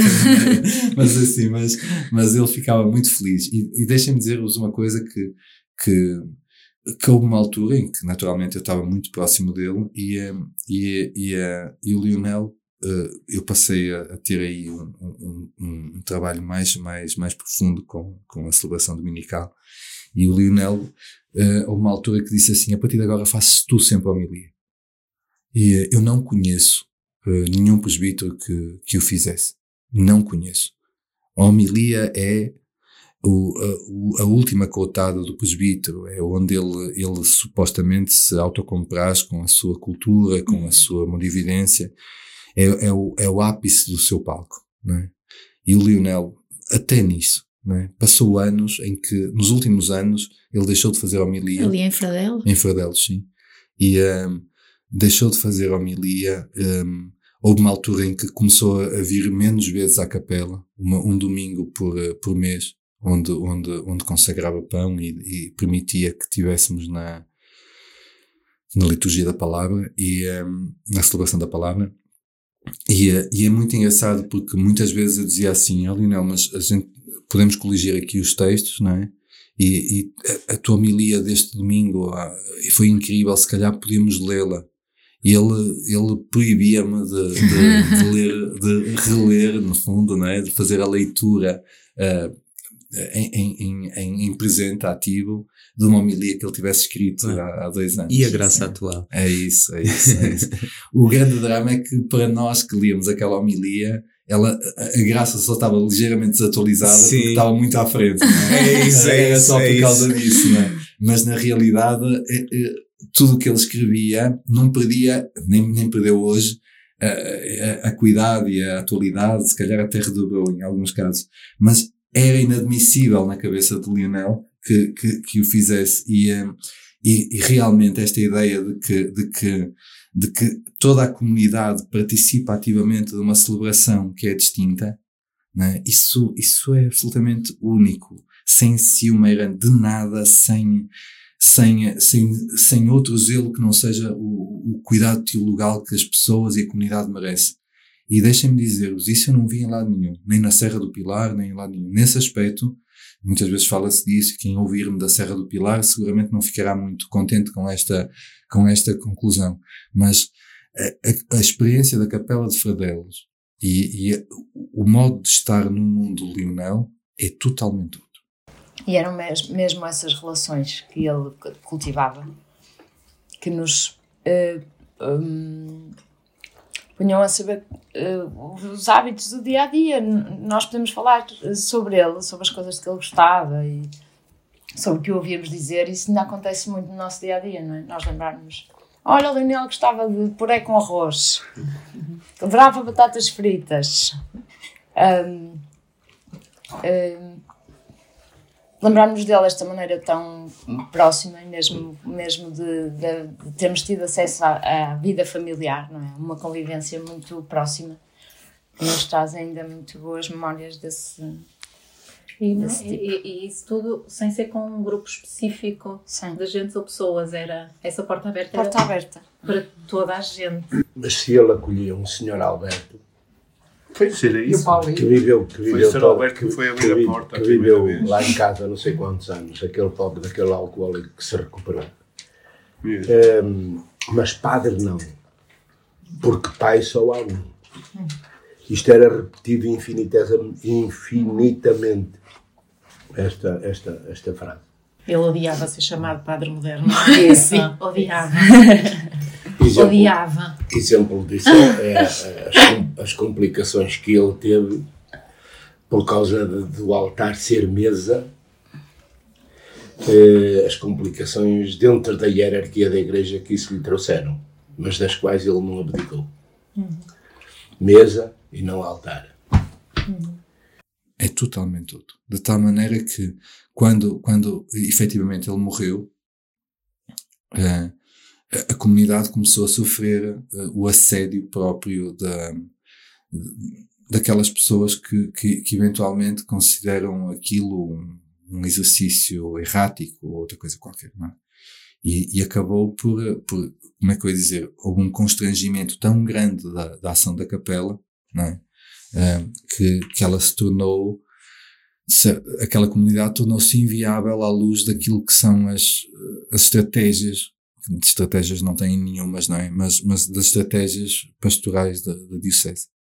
É? Na, na altura, o pároco de Santo Ildefonso uh, fez, todo, fez todos os possíveis, não é? Para, para, para terminar com a experiência da capela e foi muito difícil, mas foi muito importante explicar às pessoas que a nossa liberdade não se prende ao lugar, que Sim. nós não somos sectários, uhum. que nós não vamos para a comunicação social, que, que nós vamos com o mesmo coração tranquilo espalhar-nos no mundo outra vez e, é, e o que nos une é muito intenso e voltaremos a fazer outras experiências. Mas, mas assim, não, não, não vamos entrar nisso. Foi muito difícil. Foi muito difícil explicar às pessoas que sentiram que, que eu punha termo uma experiência, um, porque ninguém pensou que, que, que, que, eu tornei viável a experiência durante anos. Uh, e que, e que, e que se, se o Lionel estivesse, ele estaria disposto para ir para Irmesina outra vez, trabalhar em móveis e, uh, e fazer eh, peças de madeira. E, uh, e, e, portanto, nesse sentido, um, ehm, nesse sentido, é, é uma atitude diferente diante da igreja. E, portanto, ser coerente ou ser fiel àquilo que era a, a perspectiva pastoral do, do Lionel implicaria não fazer a igreja à parte. Claro. E, e, portanto, a única possibilidade, já muito condicionado que estava pelo parco na altura, condicionado da pior maneira possível. Fui proibido de fazer homilia, fui proibido de me sentar na presidência, fui proibido basicamente de fazer tudo, não é?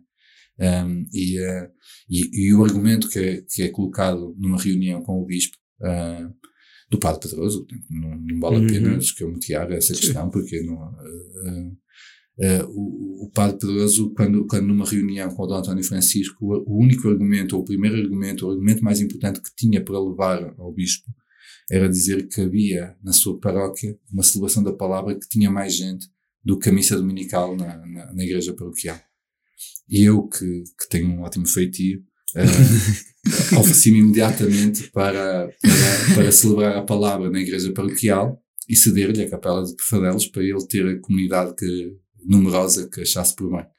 Um, uh, não sei se, se, perceberam a ironia, não gostaram seguramente, e, e na realidade uh, entregamos as chaves e, e, e, basicamente a igreja deve estar. Em que altura é que foi? Isto Uns foi cinco anos. 2018, talvez. É. Uh, 2018, e portanto a capela, a, a comunidade dispersou, uh, a capela foi encerrada, não tem nenhuma utilidade comunitária, uh, pelo que eu sei. Um, e, e, portanto saímos todos mais pobres, não é? Sabes que neste, neste ambiente de sínodo, não é? Que se está, pelo menos, a procurar ver de maneiras muito diferentes em muitos lados, mas fala é destas experiências de comunidade um bocadinho alternativas, onde, onde, as comunidades podem fazer um crescimento, um amadurecimento espiritual à, à, volta da palavra, à volta da mesa, da fração do pão mesmo. Uh, relembrando, às vezes parece que é preciso relembrar o óbvio que Jesus disse, onde dois ou, três né, estiverem em meu nome, não disse dois ou três e um padre, né? Ah. E, e depois a gente vai encontrando aqui, aqui e acolá, não é? Porque não é só Fradelos, outras experiências que, que a gente se vai apercebendo em que estas experiências geram um desconforto que não é sequer razoável em termos de argumentação. Claro. Depois não há assim uma argumentação razoável Sim. sobre os assuntos. Fica-se quase na questão dos afetos ou dos, de uns princípios que ou não nem, são nem Ou nem isso, Rui, ou nem isso. Não, não, não se entende. Eu acho que quando, quando, quando, quando visitamos alguma, alguma. Eu digo isto, mais uma vez, a minha ironia vem, vem, vem, vem permanentemente acima mas quando, quando visita um contexto pastoral destes, porque a palavra visita ainda assim é de uma certa condescendência, não é? Hum. Uh, é, é, quase na, na, condição do antropólogo, não é? Que visita, que visita aquilo que, aquilo que não é um espaço comunitário, um, que, que sofre de, de problemas gravíssimos do ponto de vista sociológicos concretos, particularmente os etários, não é?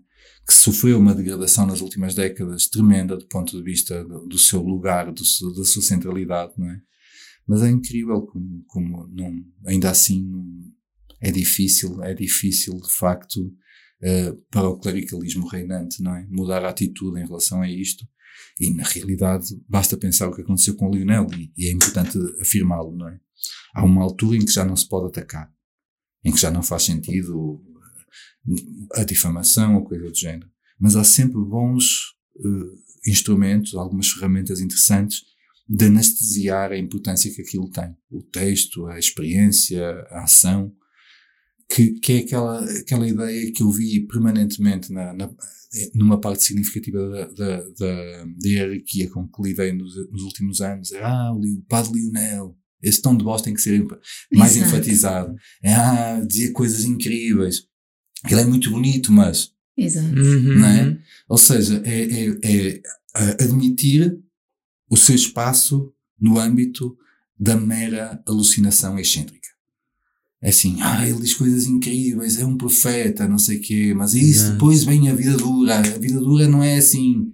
E, eh, ou seja, aproveita-se para dar um, um, lado edificante, não é? Aliás, a igreja tornou-se expert em fazer isso com o Evangelho, o que é que lhe há de custar fazer isso com, com, com, com, o testemunho do e homem. E curar assim, né? Sim. Claro, né? Eu, eu próprio sinto que, que a maior parte das vezes que sou convidado para contextos marcadamente hierárquicos, ou mesmo simpósios uh, uh, teológicos, uh, académicos, muito enfeudados à, à hierarquia, eu, eu sou o tipo palhaço do sítio, tipo que vai lá dizer umas coisas, né?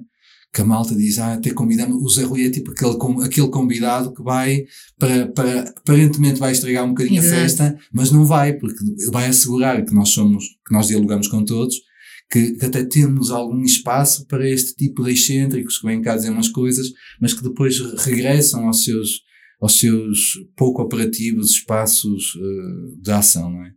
E, e, foi assim que o Lionel foi engraçado. Hum, o Lionel passou daquela fase mais quente de, dos anos 70. De é? persona non grata. Um bocadinho, ou da, ou da pessoa atacar, eh, atacar hum. pela difamação, atacar por aqui, atacar por ali, não é? Sim. Depois encontra-se depois uma estante onde também está controlado, não é? Coloca-se é naquela estante. Porque ele já tem um ethos Sim, que já não dá a difamação Exato, básica. É isso, é isso. E eu digo assim, então aproveitam-se. É sim, é isso. Vamos colocá-lo, ou seja, tirámo-lo dos prescritos e admitimos naquela estantezinha muito, muito marginal que é dos excêntricos, dos, dos pseudo-proféticos, não é? Porque. A mim toca-me agora, isto estar, estar a ouvir assim, não conhecia assim a vida dele com este detalhe, e então ele começa com ele começa com um percurso totalmente diferente do que seria na altura, não é? As pessoas, quando entravam para o seminário, a maior parte seminários menores iam por Sim. aí fora. Portanto, ele começa claramente com uma vocação e depois, quando nós ainda. E agora estamos constantemente a falar disso, o que é que a igreja precisa e tudo. E o que é que nós vemos? É que estas pessoas que, que, que, que têm um chamamento e que entram por vocação depois são desconfortáveis e são constantemente postas de lado e que. Porque.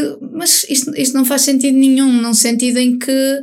Quando temos realmente, não há de ser assim tão comum haver pessoas que tenham uma vocação tão clara como, como o que estamos a ver do Lionel e da vida dele, não é? Claro. E, e quando estas pessoas aparecem, a igreja o que faz é tentar pô-las para o lado porque elas incomodam. Então Ou isto não, não faz sentido não é? nenhum. Sim.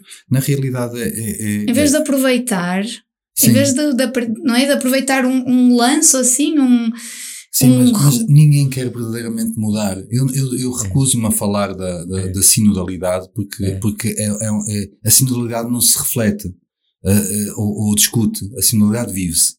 E, e vive-se em coisas relativamente simples. Se uma igreja não sabe viver a sinodalidade, não é igreja. Ponto final.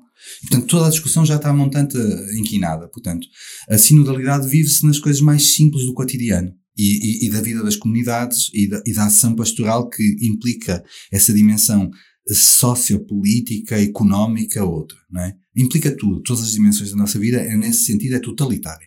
Eh, só nesse sentido, naturalmente, implica todas as dimensões da vida humana.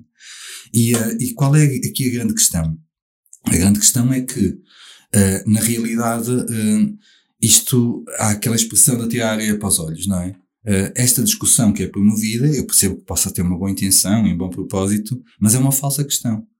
Eu não conheço, não conheço, em termos de experiências uh, diocesanas, seculares concretas, eu não conheço entre meus condiscípulos, pessoas mais velhas, pessoas mais novas, nenhum presbítero disposto a, a verdadeiramente discutir o que quer que seja. Porque na realidade, sim, ele, ele ouve o que eu como leigo tenho para dizer, mas a última palavra é sempre dela, dele, e isso está bem definido nas regras do jogo. E portanto, tudo o que eu disser serve eventualmente para refletir sobre alguma coisa, faz lembrar um bocadinho a Conferência Episcopal. Quando, quando chamava, quando chama um teólogo, como eu fui várias vezes a Fátima, a dar um parecer sobre uma realidade, é? a conclusão final de tudo é vamos, vamos refletir sobre isto. E, e acho que também foi das, uh, assim, das, dos primeiros padres que eu via a defender, claro, posições que hoje se calhar já são mais uhum. discutidas. discutidas, mas para o tempo dele, e na sim, altura, sim. mas foi antes dos anos 2000 que, que o conhecemos, ele já defendia uma clara abertura da estrutura da Igreja que só hoje se discute, e isso para nós foi realmente inovador uhum. e, e eu e a Anitta como mulheres que somos, mas ele já falava... E adolescente... E pronto, exatamente. Adolescentes, jovens adultas, ele era um espanto, não é? Claro. Era uma visão muito, muito aberta e muito à frente do, acho que do tempo. Ou seja, nós passamos a vida inteira, e reparem, a sinodalidade, dizer que, que, que, que reaprende-se ou aprende-se ou, ou, ou, ou, cria-se uma estratégia, é como dizer que, que nós temos que pensar, vamos refletir como é que respiramos. É? A sinodalidade está para a igreja como a respiração está para, para, para o corpo humano. E, e, portanto, tudo isto é uma falsa questão. Ninguém quer a sinodalidade para nada. Na realidade, eu estou convencido que, que, que a, a, uma parte significativa da igreja hierárquica neste momento quero, ou seja, nem quer, porque já, já nem é tanto isso, não tem capacidade já para querer. Na realidade, mantém o corpo ligado à máquina. Porquê? Porque o importante é a máquina, não é o corpo. Porque é a máquina que me assegura o meu, o meu status quo, é a máquina que me assegura os meus, os meus proventos, é a máquina que me assegura, ainda que, que irrelevante, o meu estatuto social em termos de, ser seu padre e tudo mais, que me assegura naturalmente um determinado nível de vida, numa fase da minha vida em que eu não estaria disposto a sacrifício absolutamente nenhum, né?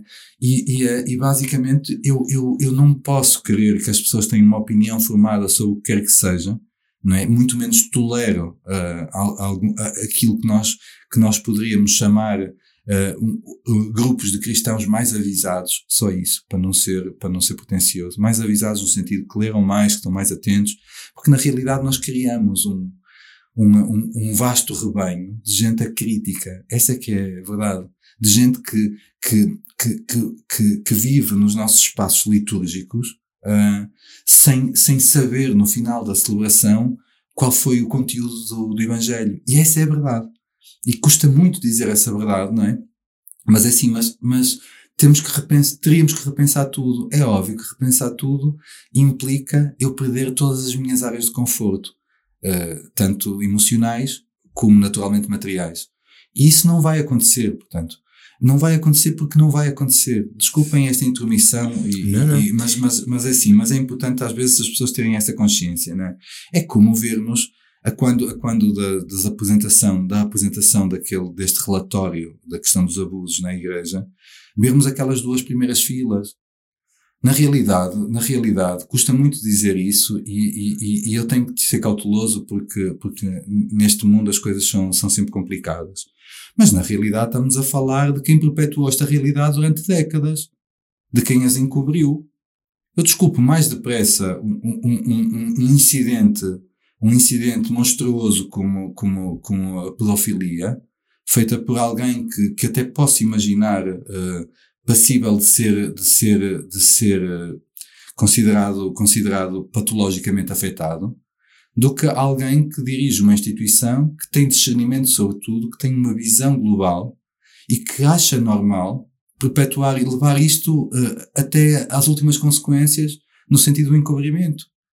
É que a mim magoa profundamente esta ideia de que parece que estamos a falar de uma, de uma instituição com um grau de publicidade e de monstruosidade uh, atuante uh, tremenda. Isso não é verdade.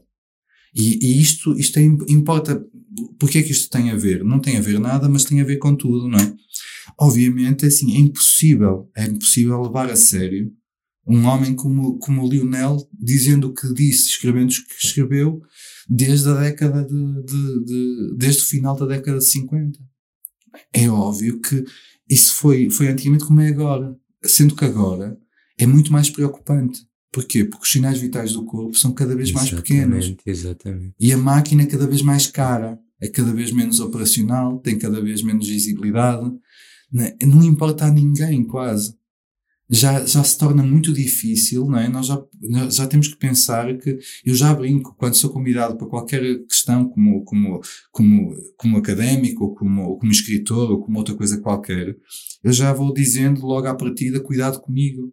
Porque sou caucasiano, sou, sou, sou homem, não é? Sou, uh, sou homem, sou branco, e para mal dos meus pecados sou católico. Não é? Que tipo de ser humano eu sou? Como é que nós chegamos a este ponto, não é?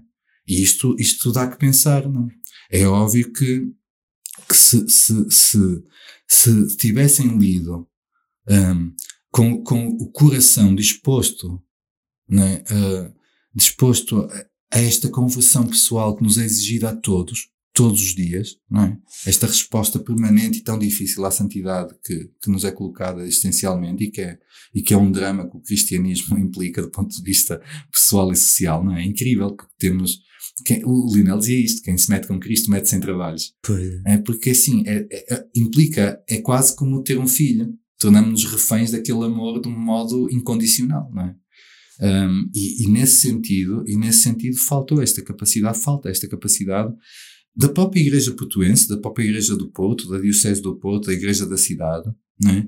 reconhecer que teve um homem que nos deu pistas eclesiológicas que, em última análise, ainda poderiam ir atrás do prejuízo causado por décadas de clericalismo uh, e, de, e, de, falta de estratégia gritantes. Uhum. É, muito, é muito difícil, mas o grande testemunho de Lionel está aí. O, o grande testemunho de Lionel fica felizmente registado nos seus textos e na memória daqueles que com, com ele viveram e que, e que é, é, quase impossível esquecermos um homem destes, não é? Eu, eu, eu, eu, permanentemente em minha casa uh, sou assolado por, uh, por, por aquilo que é uma memória uh, profundamente marcada por um sentimento de gratidão que é, que é incomensurável. Eu conheci, conheci muito, muito, muito tarde, já, já na, na fase final das capacidades dele. Pelo que eu vos ouço dizer, realmente tenho, tenho, tenho muita pena de não, de não ter de não ter aparecido, de não ter conhecido mais cedo. Mais cedo é? E, e, e, realmente, pegando no que disse agora, Anitta, do brincalhão que ele era, lembro-me várias vezes quando falo nele, à memória. Quando dobrávamos a toalha, a toalha da mesa, está como pagar. É, a toalha era bastante comprida, porque a mesa era muito grande. Eu estava numa ponta e comigo passou-se isso e estava a toalha quase prontinha e ele puxava, dava aquele puxão e a toalha ia ao chão, mas fazia isso mais que uma vez. Ele ficava, ficava tão contente mesmo.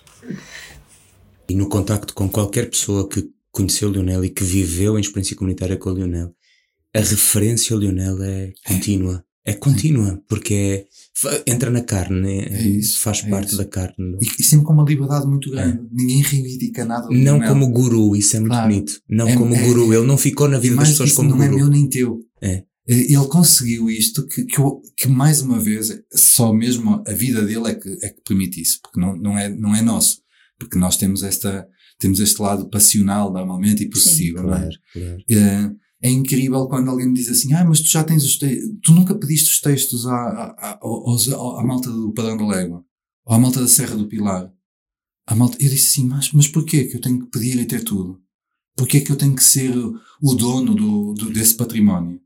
Eu, eu peguei numa coisa lindíssima que veio da, da biblioteca do Lionel, e que, e que era encadernado, mandado encadernar por ele, as, as, as, todas aquelas folhas dominicais da Serra do Pilar durante décadas, hum. durante décadas. Estamos a falar de volumes e volumes, centenas de documentos. E eu uh, dei-os há pouco, pouco mais de um mês, eu ofereci-os ao José Pedro Angélico. Ah. Que, e o Angélico é um teólogo, é, é, um teólogo que eu respeito muito, é um grande amigo, é uma pessoa muito ligada à Serra do Pilar. E eu disse assim: não pode ficar na mão melhor de ninguém porque, porque aquilo vai morrer comigo, porque a minha vida não tem tempo para trabalhar tudo. E, e portanto, o, e isto como é que o Lionel causa em mim, que, que sofro do mesmo grau de, de, de, egoísmo possível que todas as pessoas, né? eu não tenho essa, essa.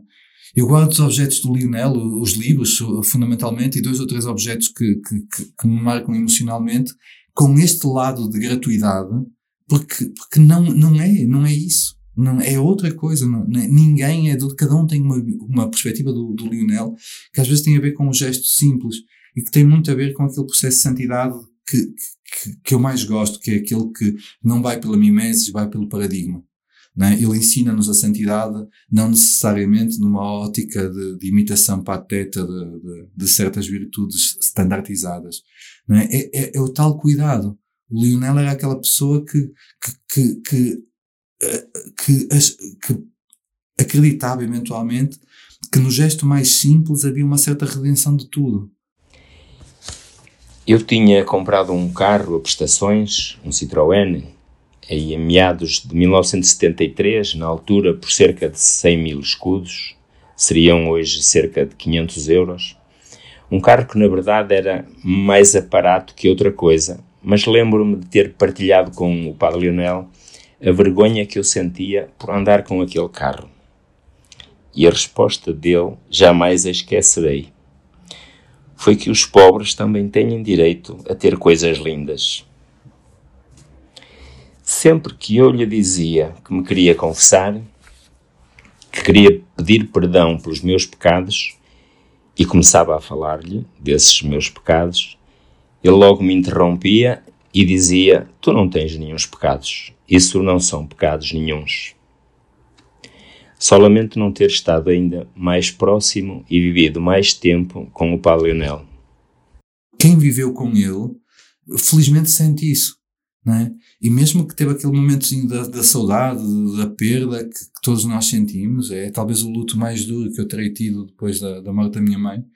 E, um, e dificilmente terei outro a, a, este nível, espero não ter, não é? Uhum. como podem imaginar. Não é? Só seria o de um filho, porque. porque uh, e nesse sentido é de uma liberdade enorme. De facto, aí temos, temos uma grande obrigação, temos, que é, que é porque há coisas que morrem connosco. Uh, e a grande obrigação que temos, independentemente de partilharmos as nossas memórias uns com os outros, naturalmente, esse, esse é um processo até de discipulado simples, é, é de facto uh, reimprimir alguns textos, imprimir novos textos, é, é, termos, termos nos próximos anos, por exemplo, é termos todos o corpus do seu pensamento reunido nestes atos e atas e, uh, e, e, ter alguns teólogos e professores da Faculdade de Teologia como é o caso do, do Angélico, que, que, que levem isto para as faculdades. É, Exatamente. É tão mais importante trabalhar estes textos do que trabalhar cartas encíclicas do, dos Santos Padres, que com toda a importância que têm, são objetos teológicos e, e literários medíocres a maior parte das vezes. É? é importante uhum. também dizer isto, uhum. também, mais uma vez, uh, o politicamente correto aqui uh, esgana-nos, não é? E é mesmo importante esses Exatamente. livros estarem, esses livros estarem, e não só no âmbito da igreja, fora da igreja. É, é, é importante que é, é, é, um acontecimento, ou seja, tem que haver alguma coisa que, que presentifique este, este pensamento, uh, se queremos que, que a igreja um, se, se reconfigure e se refontalize com o Evangelho.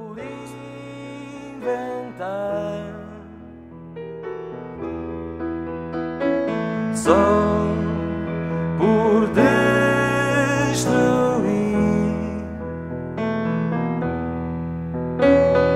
Tenho as chaves do céu e do inferno e deixo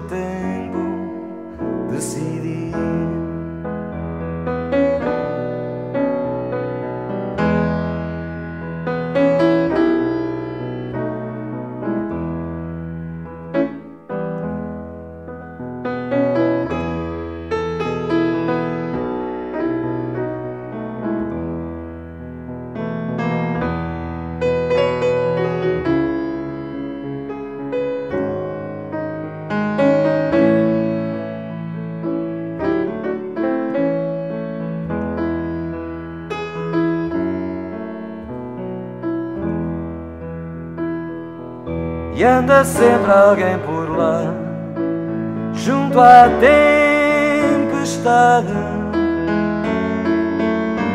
onde os pés não têm chão e as mãos perdem a razão.